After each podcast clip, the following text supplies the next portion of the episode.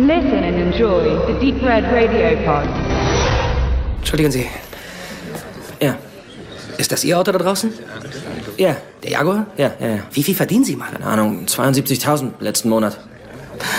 Zeigen Sie mir Gehaltscheck über 72.000 und ich schmeiß meinen Job hin und arbeite für Sie. Dazu, ich, ich kündige. Ich gehe an die Börse. Mein Name ist Jordan Belfort.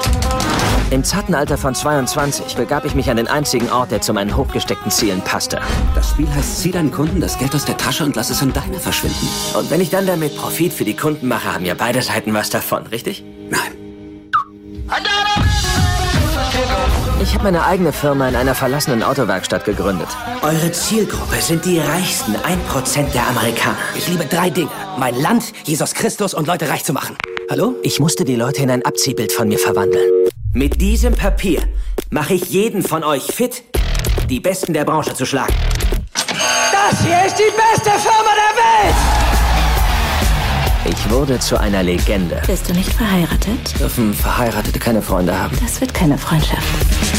Ich machte so viel Geld, dass ich nicht wusste, wohin damit. 26.000 Dollar für ein Essen! Dad, wir sind nicht mehr arm. Erzähl ihm, was für Beilagen Ja, wir die Beilagen. Beilagen? Können die Krebs heilen? Ja, das ist es ja. Diese Beilagen können sogar Krebs heilen. Deshalb sind sie so teuer. 22 Millionen, drei Stunden! Die Frage ist nur, war das alles legal?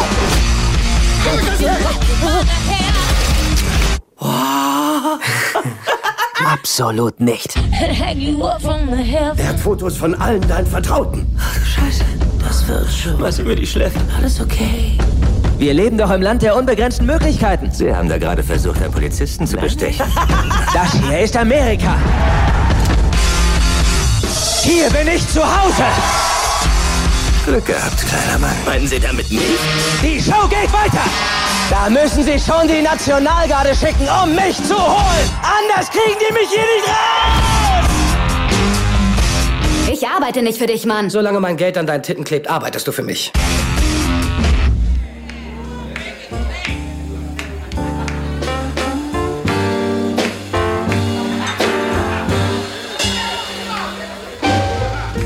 Sex, Drugs and Rock'n'Roll. Welcome back bei Deep Red Radio.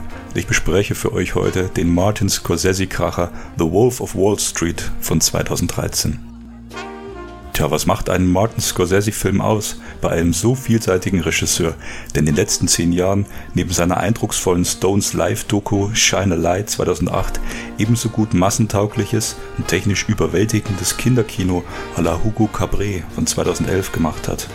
Und zu guter Letzt mit dem hypnotischen Silence von 2016, der uns in seiner immersiven Kraft am stärksten noch an sein Meisterwerk Die letzte Versuchung Christi von 88 erinnert hat. Martin Scorseses Vielseitigkeit ist unbestritten, sein Können perfekte Unterhaltung, egal in welchem Genre, zu liefern wohlgeachtet.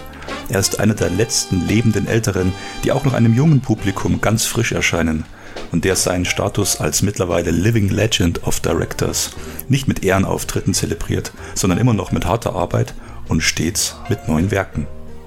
Nun wissen wir als Fans von Scorsese auch, dass viele seiner Filme im Gangstermilieu angesiedelt waren und eine besondere, brutale Kraft entwickelt haben. Mean Streets von 73 machte den Anfang mit Harvey Keitel und Robert De Niro.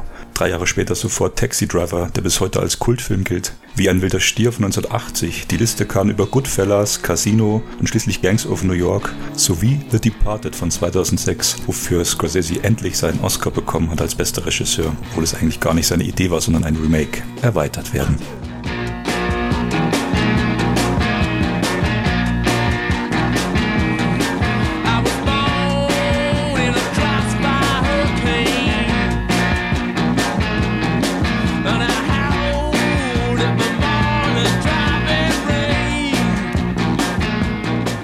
Scorsese selbst wurde in Queens, New York geboren. Seine Familie zog mit ihm später nach Little Italy, Manhattan. Und so wuchs Martin Charles Scorsese, wie er mit vollem bürgerlichen Namen heißt, im Arbeitermilieu auf.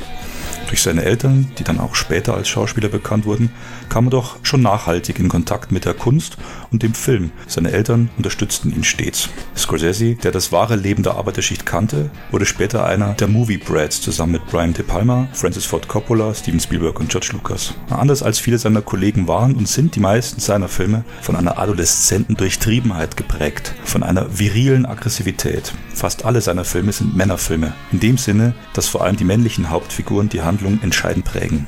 Demzufolge spiegeln die meisten seiner Werke mehrere der folgenden Sujets wider. Es geht um Macht, um Gewalt, Drogen, Exzesse, Intrigen, Sex und vor allem um die Selbstfindung, den Platz, den die Charaktere in ihrer fiktiven erzählten Welt einnehmen, ihre Bedeutung. Nun kurz, worum geht es in Scorseses wahnwitziger, stellenweise natürlich bewusst völlig überzogenen schwarzen Komödie, die dann, nimmt man mal den gar nicht so tollen Film Swearnet, der gleich ein Jahr später erschien, beiseite, unter den gut gemachten Spielfilmen den Rekord hält, und zwar für die meisten F-Wörter. 569 mal Fuck flimmert in der englischen UV durch die Boxen.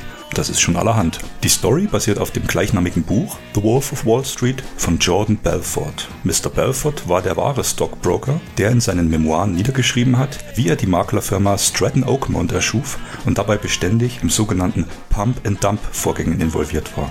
Für alle Nicht-Stoker-Profis wie mich weiß das Lexikon, der Begriff Pump and Dump bezeichnet eine Form von Aktienbetrug mit gering kapitalisierten Titeln, Penny Stocks, bei dem der Preis eines Aktienbestands durch falsche und irreführende positive Aussagen künstlich aufgepumpt wird, um den vorher günstig gekauften Bestand zu einem höheren Preis an gutgläubige Anleger zu verkaufen. Sobald die Betreiber des Systems ihre überbewerteten Aktien verkaufen, Dump, sinkt der Preis und die gutgläubigen Investoren verlieren ihr Geld. Wenn man die reale Hintergrundgeschichte aus dem Buch kennt, das bereits sechs Jahre vor dem Film erfolgreich publiziert wurde und auch zwei Jahre später eine Fortsetzung erfuhr, dann weiß man auch, dass der wahre Jordan Belfort für seine kriminellen Aktiengeschäfte, die sich permanent im Abermillionenbereich bewegten, am Ende verknackt wurde und sein gesamtes künstlich aufgebautes Image des Rudelführers an der großen Wall Street komplett verlor. Seine Fassade zerriss. Je weiter oben man ist, desto tiefer und schmerzhafter ist bekanntlich der Fall. Und wenn man das weiß, dann verwundert es auch nicht, dass sich Scorsese bei dieser Geschichte in keiner Minute um Moralpredigten interessiert oder wirklich dem Zuschauer mit der Frage konfrontieren möchte, was hier richtig und was falsch ist. Was Scorsese hier erstmals seit vielen Jahren wieder fürs Kino ablieferte, war ein drei Stunden Koloss von purem Entertainment, von superlativen Exzessen, ein Schimpfwörtermarathon und bizarren Szenen, die nicht zuletzt in Kokainbergen kulminieren, die in jeder Hinsicht mit denen aus Brian De Palmas Scarface mit Al Pacino mithalten konnten. Da passt es auch, dass die Real-Life-Story von Wolf of Wall Street in den 80er Jahren spielt. Als weiteres Buch, beziehungsweise später verfilmt, fällt einem stellvertretend für die Gier-Sex-Gewalt-Mentalität der großstädtischen 80er vielleicht noch American Psycho ein.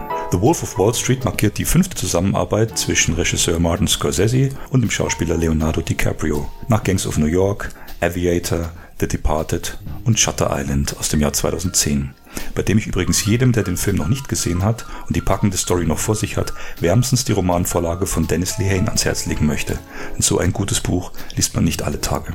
Und so unglaublich gut Leonardo DiCaprios Spiel hier ist, eigentlich hätte er hierfür den Oscar verdienen müssen und nicht zwei Jahre später für seine allzu offensichtlich aufopfernde Rolle in The Revenant, so gut ist auch der Soundtrack des Films, der in einzelnen Tracks die Psyche des Protagonisten perfekt widerspiegelt. Es geht bei Scorsese ganz viel um Musik. Sehen und hören wir allein Scorseses jüngste Beiträge, vor allem zum Beispiel für die HBO-Serie Vinyl über den Produzenten einer Plattenfirma. Vinyl wurde von Scorsese und Mick Jagger mitproduziert. Mick Jagger dient hier dann als Bindeglied für Scorseses Rock'n'Roll, genau wie die Musikrichtung, zusammen mit der berühmten Kombination bzw. dem Ausspruch Sex, Drugs und Rock'n'Roll sind Scorseses Filme einfach selbst durch und durch Rock'n'Roll. Sie handeln von Aufstieg und Fall und sind, wie ich anfangs sagte, geprägt von Exzessen, Superlativen und so weiter. Scorsese bindet diese Kunst man darf ihn diesbezüglich gerne und auch stimmig mit Quentin Tarantino vergleichen, wohl am stärksten von allen anderen in seine eigene Kunst des Films mit ein. In Bezug auf die Musik gibt sich bei Scorsese neben seinen vom Score komponierten Filmen wie Taxi Driver von dem berühmten Bernard Herrmann oder The Last Temptation of Christ von dem superben Peter Gabriel vielseitig Soundtracks, einzelne Tracks des Rock'n'Roll.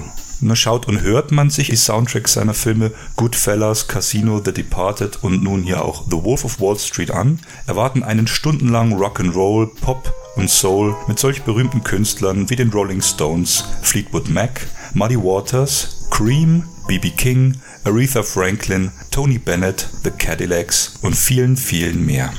Nun möchte ich euch anhand von vier Soundtracks, weniger Handlungsbeispiele als vielmehr Spiegelungen der Charaktere aus The Wolf of Wall Street bzw. situative Gegebenheiten aus dem Film näher bringen. Und da wir auch bei Deep Red Radio sind, denken wir, passt das auch ganz gut.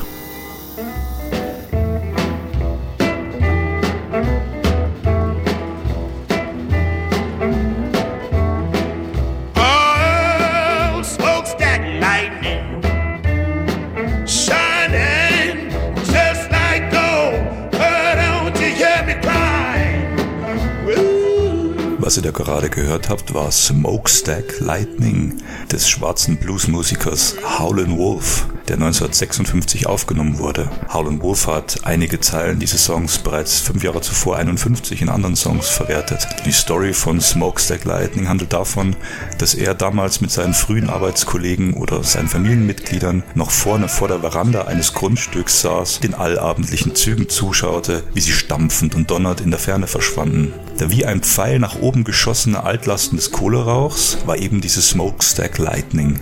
Nun war immer die Frage, wann man selbst auf solch einen Zug kommt, der einen hoffentlich woanders hinbringt als dort, wo man gerade ist. In eine bessere Welt, für ein wohlhabenderes Leben. Gleichzeitig, und das umspannt den ganzen Film The Wolf of Wall Street, beziehungsweise die Story, ist der heulende Wolf, der Name des Künstlers, auch nicht ganz zufällig das alter Ego von Jordan Belfort. Klar heult und schreit er ganz oft, gewillt das große, leuchtende Gold, das auch zu Beginn im Song eine Rolle spielt, zu erhaschen und für sich zu behalten. Aber bleibt eben auch immer ein einsamer Wolf, keine echten Freunde, alles künstlich gekauft, bis hin zur ultimativen Rezession am Ende. I'm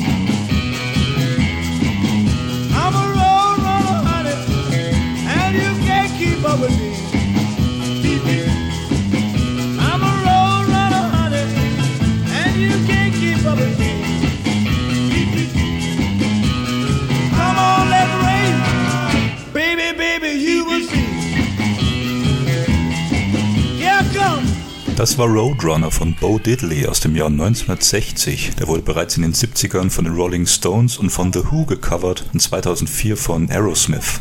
Im Anschluss an den tief bluesigen Wunschtraum aus Smokestack Lightning nach dem leuchtenden Gold beschert uns Bo Diddleys eigenrhythmischer Rock'n'Roll genau diese wahrgewordene Vorstellung. Er singt Ich bin der Roadrunner Baby und mit mir kann man nicht mithalten. In der nächsten Strophe sagt er, ich bin der Roadrunner, lasst mich durch auf die Seite, ich renn vorbei. Und wieder in der nächsten Strophe, ich bin der Roadrunner, ich will euch was zeigen, ich bin der schnellste im ganzen Land. Und das spiegelt sich natürlich perfekt mit Jordan Belforts Wunsch im Film wieder, der Beste, der Schnellste, der Reichste zu sein und an allen vorbeizuschießen, egal was da kommt.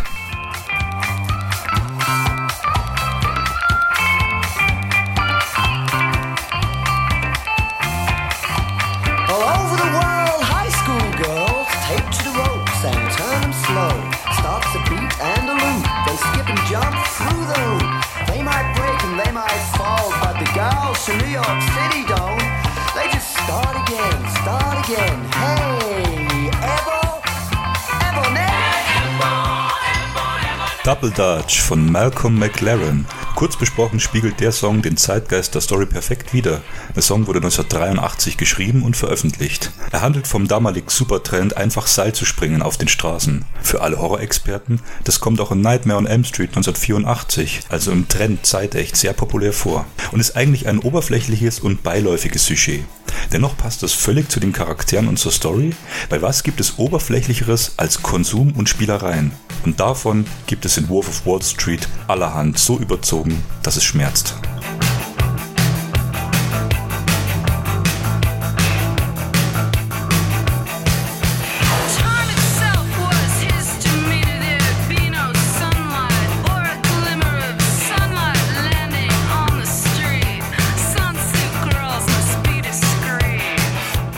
Zuletzt kommt ein Song, mit dem wir euch dann aus diesem Podcast entlassen möchten. Ein sehr wichtiger und eindrucksvoller Song aus den 80ern, Never Say Never von Romeo Void, der ebenfalls sehr oft gecovert wurde. Möchte man die Story aus den Strophen übersetzen, kommt in etwa folgende Situation heraus. Der Protagonist, von dem dieser Song handelt, scheint ein sehr erfolgreicher Anwalt zu sein. Es gibt eine Szene, dass er am Anfang aus dem Gerichtsgebäude herausgeht und von einem obdachlosen armen Schlucker erkannt wird. Der arme Schlucker wird mit windgegerbter, sonnenverbrannter Haut beschrieben und dass es diesem alten Mann scheißegal ist, ob du, der du so geil wie ein Bock durch die Gegend rennst, man erinnert sich an American Psycho, mit deinem künstlich gebräunten, fetten Grinsen auf deinem Gesicht, zufrieden durch die Welt schreitest. Die Strophe sagt, der arme Schlucker, er schläft auf Zeitungspapieren, aber wäre er in deinem Mantel drin, dann wäre ihm richtig warm ums Herz. Also eine angesprochene Kälte, die dem Protagonisten innewohnt.